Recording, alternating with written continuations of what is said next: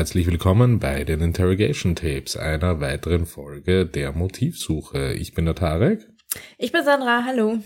Wir wollen heute in unserem neuen Fall, wie schon auch auf Insta angekündigt, uns einer der erschreckendsten und, und polarisierendsten Fälle von Selbstjustiz ähm, anschauen. Und zwar geht es um den Fall Marianne Bachmeier, ein durchaus medial ähm, präsenter, immer wieder präsenter Fall und der ähm, damals in, in, den 80ern, in denen er passiert ist, ein, ein riesen Medien-Echo nach sich gezogen hat.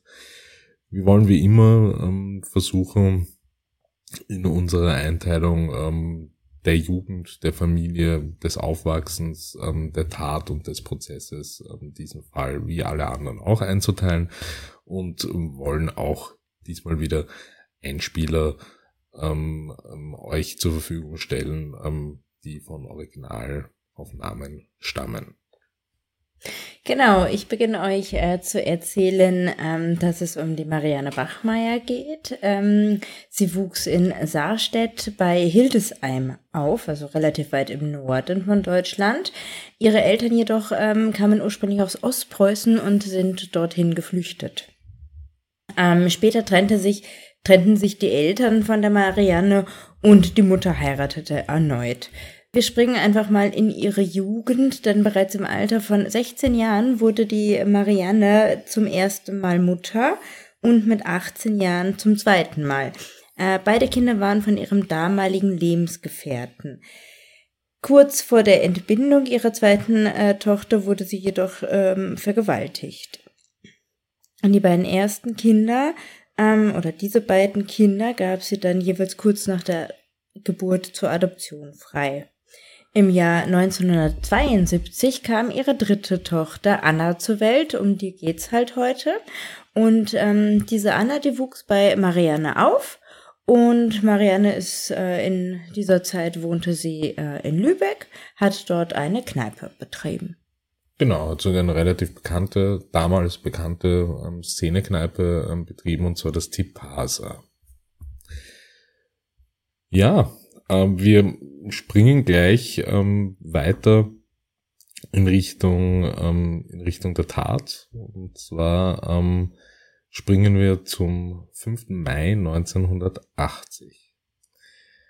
An diesem Tag ähm, ging die damals siebenjährige Anna Bachmeier mit Erlaubnis ihrer Mutter ähm, nicht in die Schule. Ähm, sie wollte eine gleichaltrige Freundin besuchen und fiel dabei dem 35-jährigen Fleischer äh, Klaus äh, Grabowski in die Hände. Ähm, sie soll sich ähm, mehrere Stunden bei ihm zu Hause ähm, aufgehalten haben, wurde dort festgehalten. Sexuell genötigt und ähm, mit einer Strumpfhose erdrosselt. Ähm, die gefesselte Leiche des Mädchens wurde von Grabowski in einen Karton gepackt und am Ufer eines Kanals in eine Mulde abgelegt. Später ähm, soll er die Leiche in ein Loch gelegt und ähm, mit Erde bedeckt haben. Am Abend wurde er in der Gaststätte im Alten Zollen festgenommen, nachdem er sich seiner Freundin offenbart hatte, die daraufhin zur Polizei ging. Dieser Klaus Grabowski war bereits ein vorbestrafter Sexualtäter.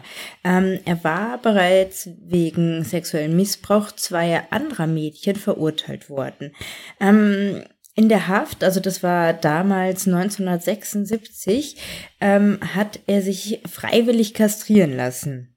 Ähm, jedoch, ähm, also diese Kastration führte dann zur Entlassung aus der Haft und äh, nachdem er entlassen wurde, hatte sich jedoch einer Hormonbehandlung unterzogen.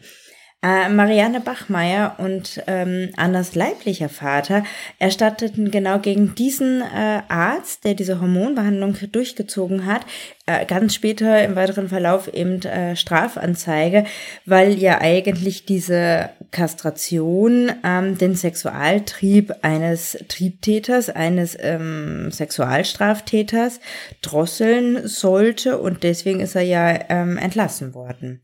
Ähm, also im Prinzip wurde, oder so war die, die, ähm, Die Begründung der Anzeige äh, durch diese Hormonbehandlung ist die Gefährlichkeit wiederhergestellt worden.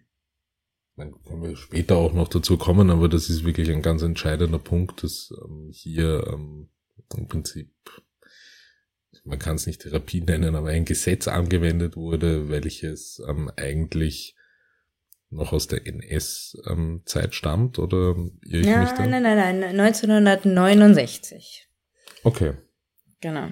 Ähm, und das äh, entscheidet sich nämlich äh, von, also in, in der NS-Zeit, das wirst du vielleicht im Kopf haben, gab es die Zwangskastration, mhm. wenn äh, irgendwelche erblichen ähm, Veranlagungen mhm. sind, die nicht eben weiter vererbt werden sollten. Und dieses Gesetz hebte sich genau in diesem Punkt damit ab, weil es auf Freiwilligkeit basierte. Ah, ja. Also diese Sexualstraftäter mussten aufgrund ihrer ähm, Sexualtriebe, die als abnorm gelten mussten, sich freiwillig dieser Operation unterziehen.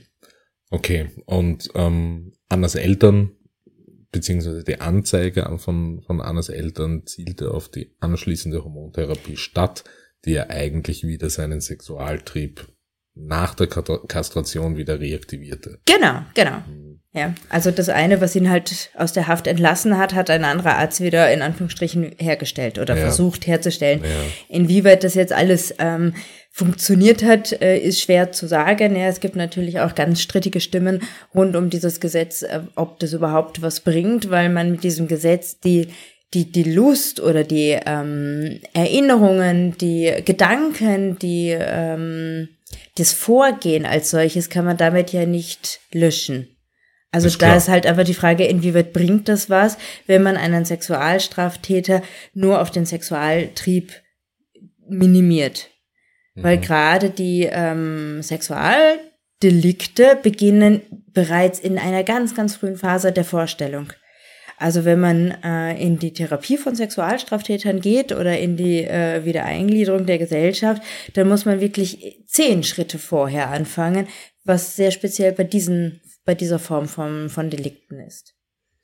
Okay, das ihr merkt jetzt vielleicht schon, wir, wir sind jetzt gerade wirklich total in Medias Res und, und, und gehen irrsinnig schnell, ähm, handeln irrsinnig schnell diesen, diesen ähm, furchtbaren, brutalen ähm, Fall der Tötung von Anna Bachmeier ab.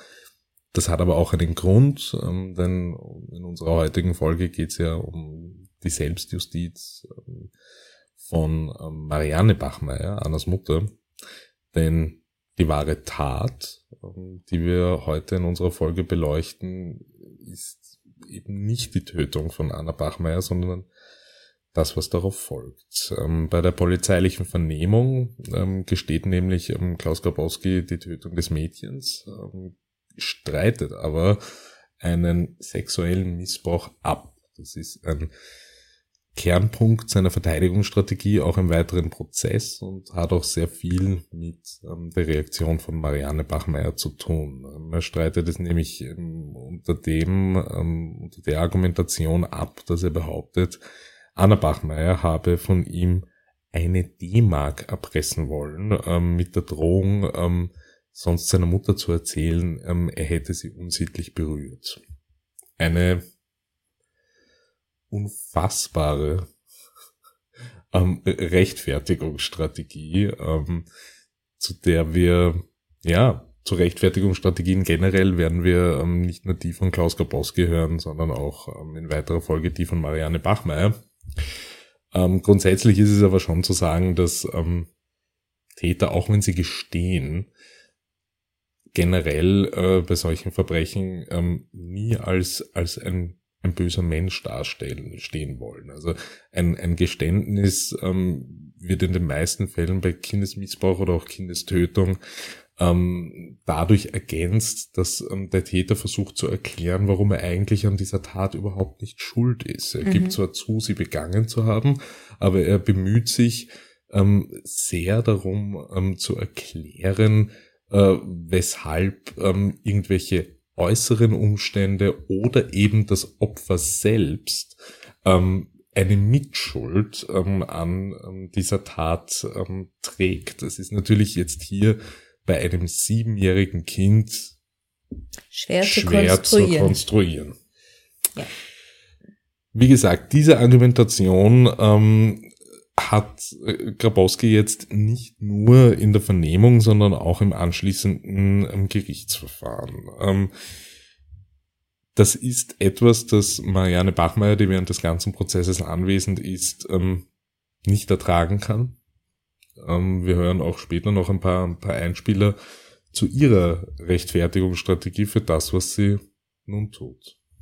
Am 6. März 1981, es ist ähm, einer der weiteren Prozesstage, bringt Marianne Bachmeier ähm, eine Pistole des Typs Beretta 70, Kaliber 22 in den Gerichtssaal des Lübecker Landgerichts. Wir müssen uns jetzt hier, werden sich vielleicht einige fragen, wie ist denn das möglich, ähm, eine, eine Waffe ähm, in, in einen, einen Gerichtssaal zu schmuggeln. Alle von uns, die schon in irgendeiner Weise vor Gericht waren, sei das jetzt natürlich nicht im strafrechtlichen Sinn für Kleinigkeiten, ähm, die mit irgendwelchen bürokratischen Akten zu tun haben, ähm, äh, werden wissen, dass man sich heutzutage in kein Gerichtsgebäude begeben kann, ohne ähm, komplett durchgefilzt zu werden.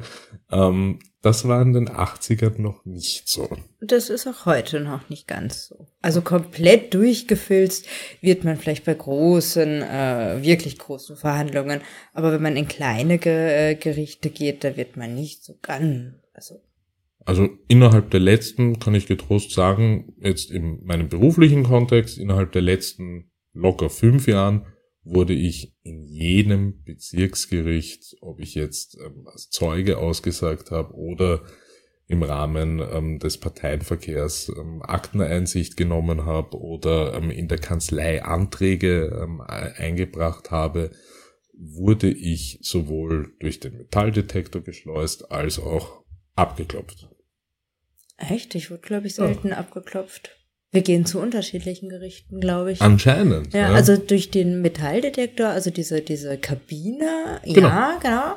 Aber dass ich abgetastet wäre, okay. also da werde ich beim Flughafen mehr kontrolliert. Und ja. da werde ich oft verdammt gut kontrolliert. Ja, also, also für mich ist es mit einer Flughafen, mit einer relativ gründlichen Flughafenkontrolle sehr, sehr gut vergleichbar. Ah, guck. Ja. Hm, interessant. Ja. Fakt ist, in den 80ern Fehlanzeige. Ja, da gab es das definitiv ja. noch nicht. Ähm, man kann hier ja nicht einmal in dem Kontext davon sprechen, dass Marianne Bachmeier diese Waffe in den Gerichtssaal geschmuggelt hat. Das war nicht notwendig. Also wenn sie sie jetzt offen am Leib getragen hätte, hätte man es wahrscheinlich schon gemerkt. Aber ähm, schlussendlich war, ähm, und das ist eben das, was heutzutage nicht mehr geht, die Waffe war in ihrer Handtasche. Das ja. geht heutzutage nicht mehr. Ja, damals war auch einfach nicht die Vorstellung, dass äh, eine Frau eine äh, Waffe in der Handtasche trug. Also das, die, mhm. die, die, die, reine Idee, die gab's mhm. nicht, ja. Und wenn wir uns kurz zurück überlegen, wir sind ja kurz ähm, oder also doch ein paar Jahre nach der ERF-Zeit. Also auch die ERF-Zeit ist ja für Deutschland eine völlig neue Erfahrung gewesen. Ja. Diese Gewaltvarianten, ähm, war über, oder die waren überhaupt nicht im Bewusstsein der Menschen damals. Ja, aber auch der Täter-Opfer-Kontext mhm. spielt ja. hier ähm, eine große Rolle, glaube ich, denn es, Marianne Bachmeier ist hier die Mutter eines äh, einer Siebenjährigen, die ermordet wurde. Mhm. Das ist so circa die letzte Person, von der man rechnet, dass sie jetzt äh, eine Beretta in ihrer Handtasche ja. hat. Ja. Ähm, bevor wir hier weiter um den heißen Brei herumreden und ihr euch denkt, wann kommen sie endlich zur Sache, nämlich damit, was sie mit der Waffe tut, ähm, machen wir das jetzt. Ähm, ja, sie ähm, betritt eben den Lübecker, ähm, den Gerichtssaal im Lübecker Landgericht ähm, mit dieser Beretta und erschießt am dritten Verhandlungstag im Strafprozess gegen ihre Tochter Anna den Angeklagten Klaus ähm, Grabowski, äh, mit insgesamt acht Schüssen. Sie trifft dabei am Grabowskis Rücken ähm, und ja, Grabowski stirbt noch im Gerichtssaal. Mhm. Er war sofort tot, ja. Er war sofort tot. Ähm, das ist einer der bislang aufsehenserregendsten Fälle von Selbstjustiz, ähm, die es in der Bundesrepublik gab löste eben ein Riesenmedienecho aus, ähm, wurde in der Öffentlichkeit kontrovers diskutiert. Ähm, Fernsehteams wirklich aus aller Welt ähm, reisen nach Lübeck, um über diesen Fall zu berichten. Reporter befragten auf der Straße zahlreiche Passanten. Mhm. Ähm, ein Teil der Bevölkerung, kann man sich jetzt schon vorstellen, dass das sehr polarisiert. Ein Teil der Bevölkerung hatte Verständnis für die Tat, ähm, andere verurteilten sie ähm, als ähm, mit Rechtsstaatlichkeit unvereinbar. Und ich muss mich gleich outen, zu der Gruppe zähle ich mich.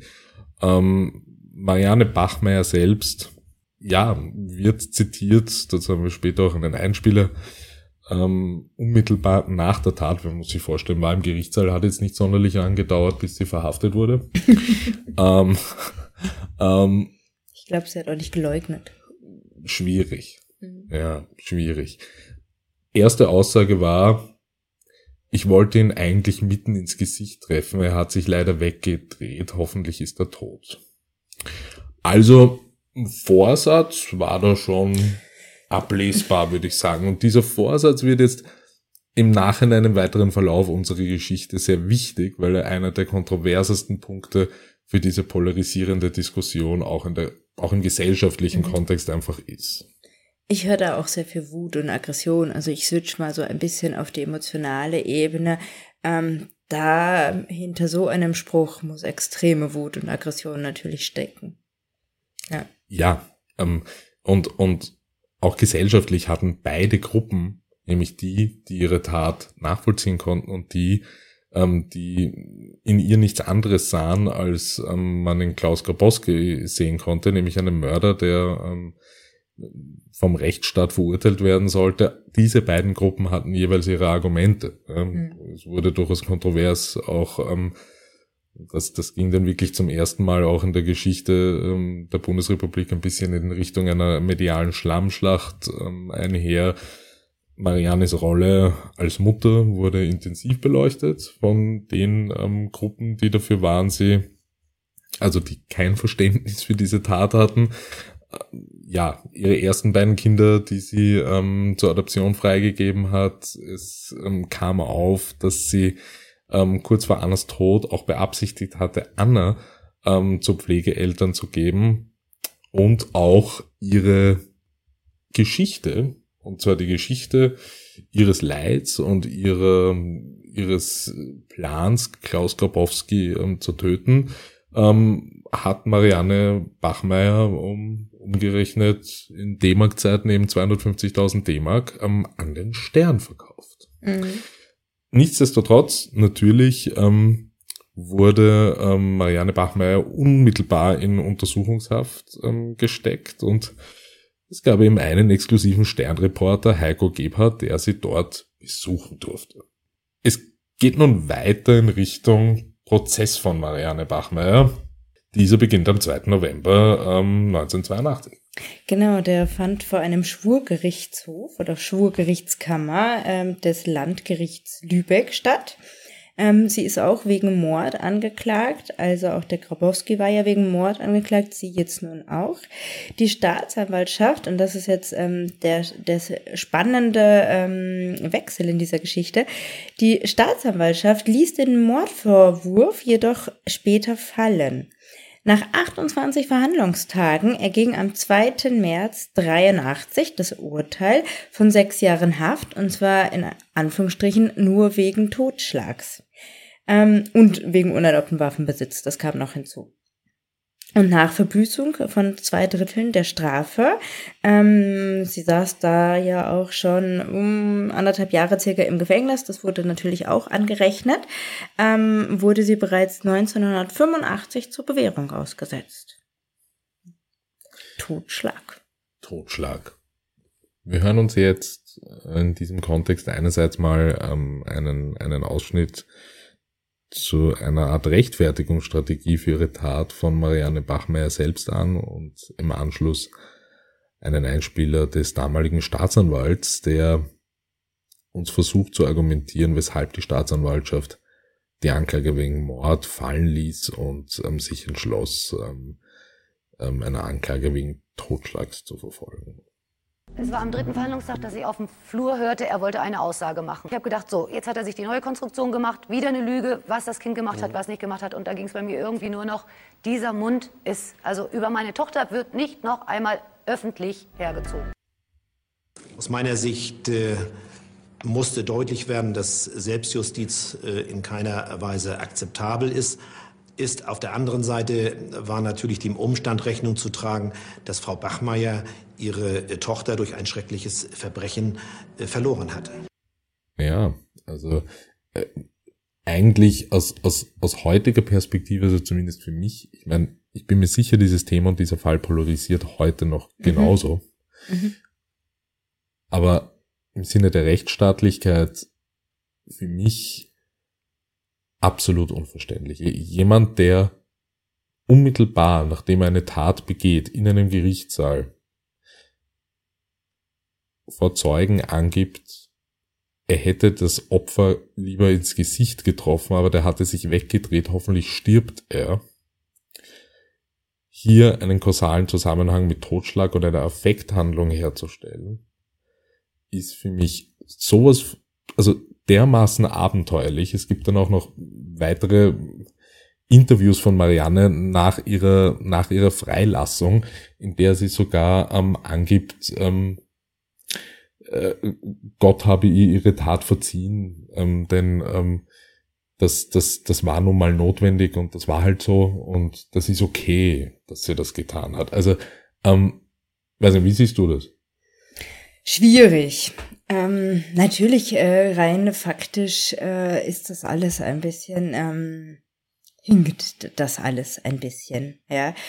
Ähm, das, was mich ähm, in der Recherche jetzt zu diesem Fall so erschrocken hat, ist, dass es noch so eine kleine Untergruppe der äh, damaligen Bevölkerung gab, die gesagt haben, hätte ich auch gemacht.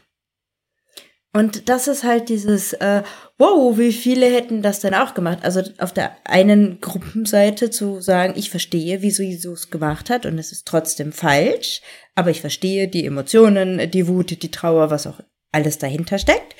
Ähm, die andere Gruppe natürlich geht auf keinen Fall, so wie du es gerade auch äh, sehr klar und äh, richtig dich positioniert hast.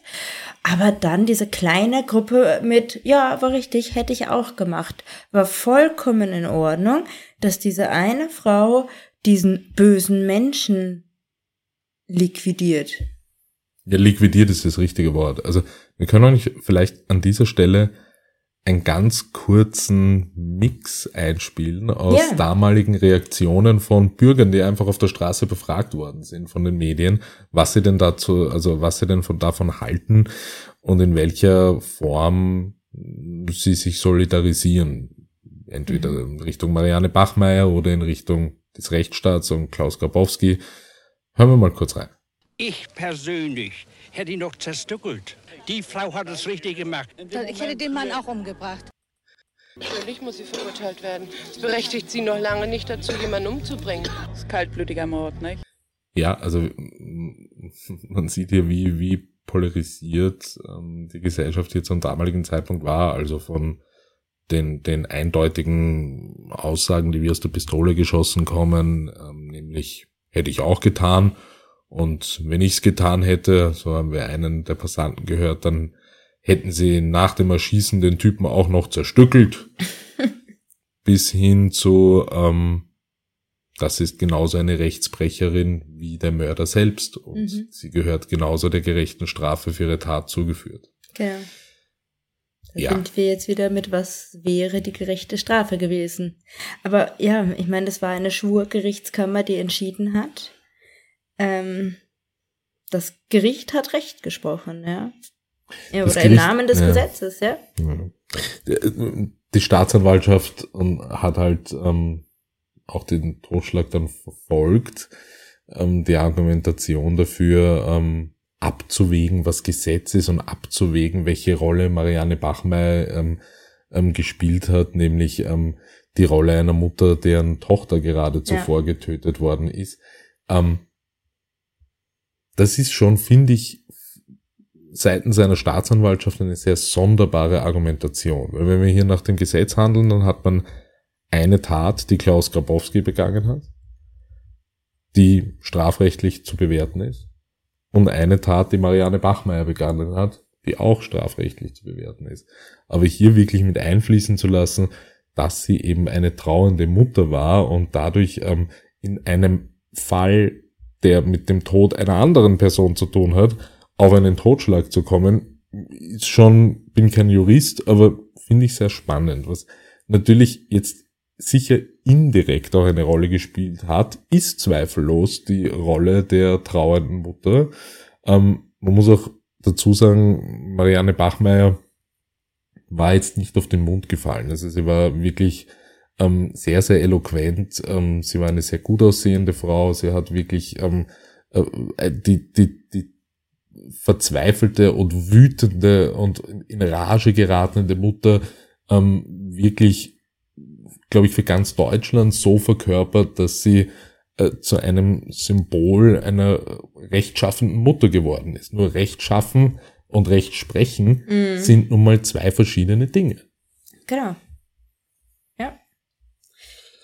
Wie ging's weiter? Es ging weiter. Ähm, nach ihrer Freilassung ähm, zog ähm, Marianne zunächst mal ins Ausland. Ähm, sie heiratete 1985 und äh, zog ähm, dann anschließend 1988 mit ihrem Ehemann, einem Lehrer, ähm, nach Lagos in Nigeria. Dort lebten sie in einem deutschen ähm, einem deutschen Settlement, ähm, in dem ihr Ehemann an der deutschen Schule unterrichtete. Sie ließ sich 1990 von ihm scheiden und ging dann nach Sizilien, nach Palermo.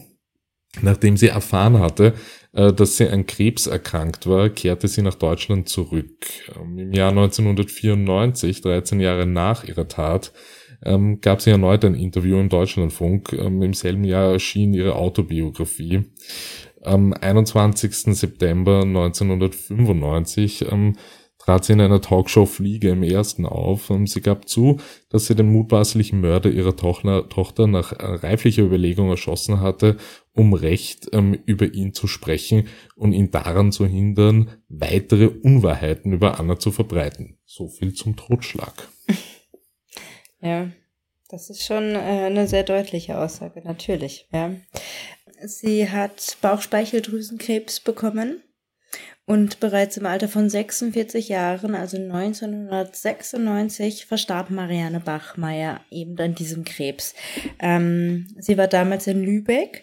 Eigentlich wäre es ihr Wunsch gewesen, in Palermo ähm, zu sterben. Dort hat sie ihre neue Wahlheimat äh, gesehen. Ähm, ja, und äh, vor ihrem Tod äh, bat sie noch einen äh, NDR-Reporter, den äh, Lukas Maria Böhmer, sie mit der Filmkamera auf ihren Lex letzten Lebensabschnitt zu begleiten. Also da gibt es noch eine kleine Doku. Ja, die Doku habe ich auch gesehen. Ist wirklich mhm. sehr, sehr beklemmend. Mhm. Ähm, ja. Ähm, und, und ja, wir verlinken euch die auch gerne. Schaut euch selbst mal an, inwieweit ähm, ihr der Meinung seid, dass diese Doku ähm, über Marianne an sich ist oder ähm, inwieweit hier nochmal Annas Tod auch ein wenig vielleicht instrumentalisiert wird, sei dahingestellt. Ähm, auf dem Burgtorfriedhof in Lübeck ähm, wurde sie im Grab ihrer Tochter Anna beigesetzt und 2014 wurde das Grab eingeebnet. 2017 wurde es mit einer neuen Grabplatte versehen, die den Vornamen und Lebensdaten von Mutter und Tochter trägt ja, tra wirklich tragischer Fall, ähm, der die Frage von Selbstjustiz versus ähm, Rechtsstaatlichkeit definitiv ja zur Disposition und zur Diskussion stellt. Und nichtsdestotrotz ähm, bin ich der Meinung, und so ist es so, auch die allgemeine Rechtsansicht ähm, heute, dass ähm, diese Verurteilung und das Anstreben der Staatsanwaltschaft äh, auf Totschlag ähm, zu plädieren ähm, heute eher als nicht richtig angesehen wird von, von führenden ähm, Juristen, auch von den Medien.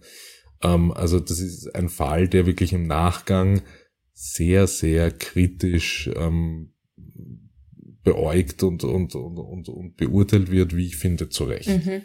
Ja, wobei man muss sehen, dass diese großen ähm, Urteile, die so medial davor und danach ähm, verbreitet werden, eben auch von dieser medialen Stimmung getragen werden. Also das ist schon ein Spiegelbild der aktuellen Zeit, der aktuellen Stimmung, der aktuellen Gesellschaftsnormen ähm, und Gesellschaftsmoralvorstellungen. Das spiegelt sich natürlich dann auch in den Richter und in den Chefen wieder. Ähm, ich glaube nicht, dass dieses Urteil heute nochmal so ähm, gefallen wäre. Ich glaube aber auch nicht, dass sich so viele Menschen vor die Kamera gestellt hätten und gesagt hätten, ja, hätte ich auch geschossen. Ja, ja, ich glaube einfach auch, dass der, der Fall ist ein Kind seiner Zeit. Mhm. Genau. Ähm, das ist doch jetzt schon ähm, ein Weilchen her. Und ähm, ich glaube auch, dass die Medien wirklich zum damaligen Zeitpunkt ähm, eine ganz, ganz große Rolle ähm, gespielt haben. Ähm, vor allem Fernsehen, also Printmedien, Fernsehen und Radio, ähm, das Internet, Social Media und etc., wie wir es heute kennen, das gibt's alles nicht. Da hätte es wahrscheinlich mal einen, einen riesen Shitstorm in beide Richtungen mhm. gegeben. Mhm. Ähm, also ich glaube, diese Polarisierung, wenn es sie gegeben hätte, es hätte sie gegeben, wäre auch schon einmal auf eine ganz andere Art und Weise ausgetragen worden. Und in den unterschiedlichen Medien ausgetragen Und in den unterschiedlichen ja. Medien ausgetragen worden. Ja. Und ähm, hier ähm, bleibt abschließend wirklich nur zu sagen, dass ähm,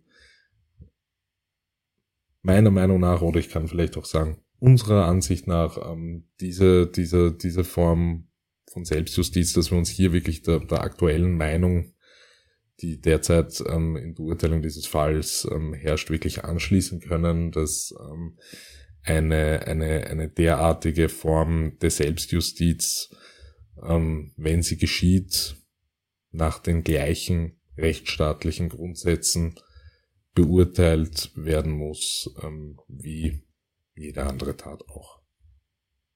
auch wenn Sinne, es eine schreckliche Tat war. Auch wenn ja. es eine schreckliche Tat war. In diesem Sinne, wir sind schon am Ende der Zeit. Lasst uns wissen, was ihr davon hält in den Kommentaren auf Insta, auf Social Media. Ein Meinungsbild. Und ein Meinungsbild. ähm, und ja, wir freuen uns auf unseren nächsten Fall. Und bis dahin wünschen wir euch eine schöne Zeit. Bis dann. Tschüss. Tschüss.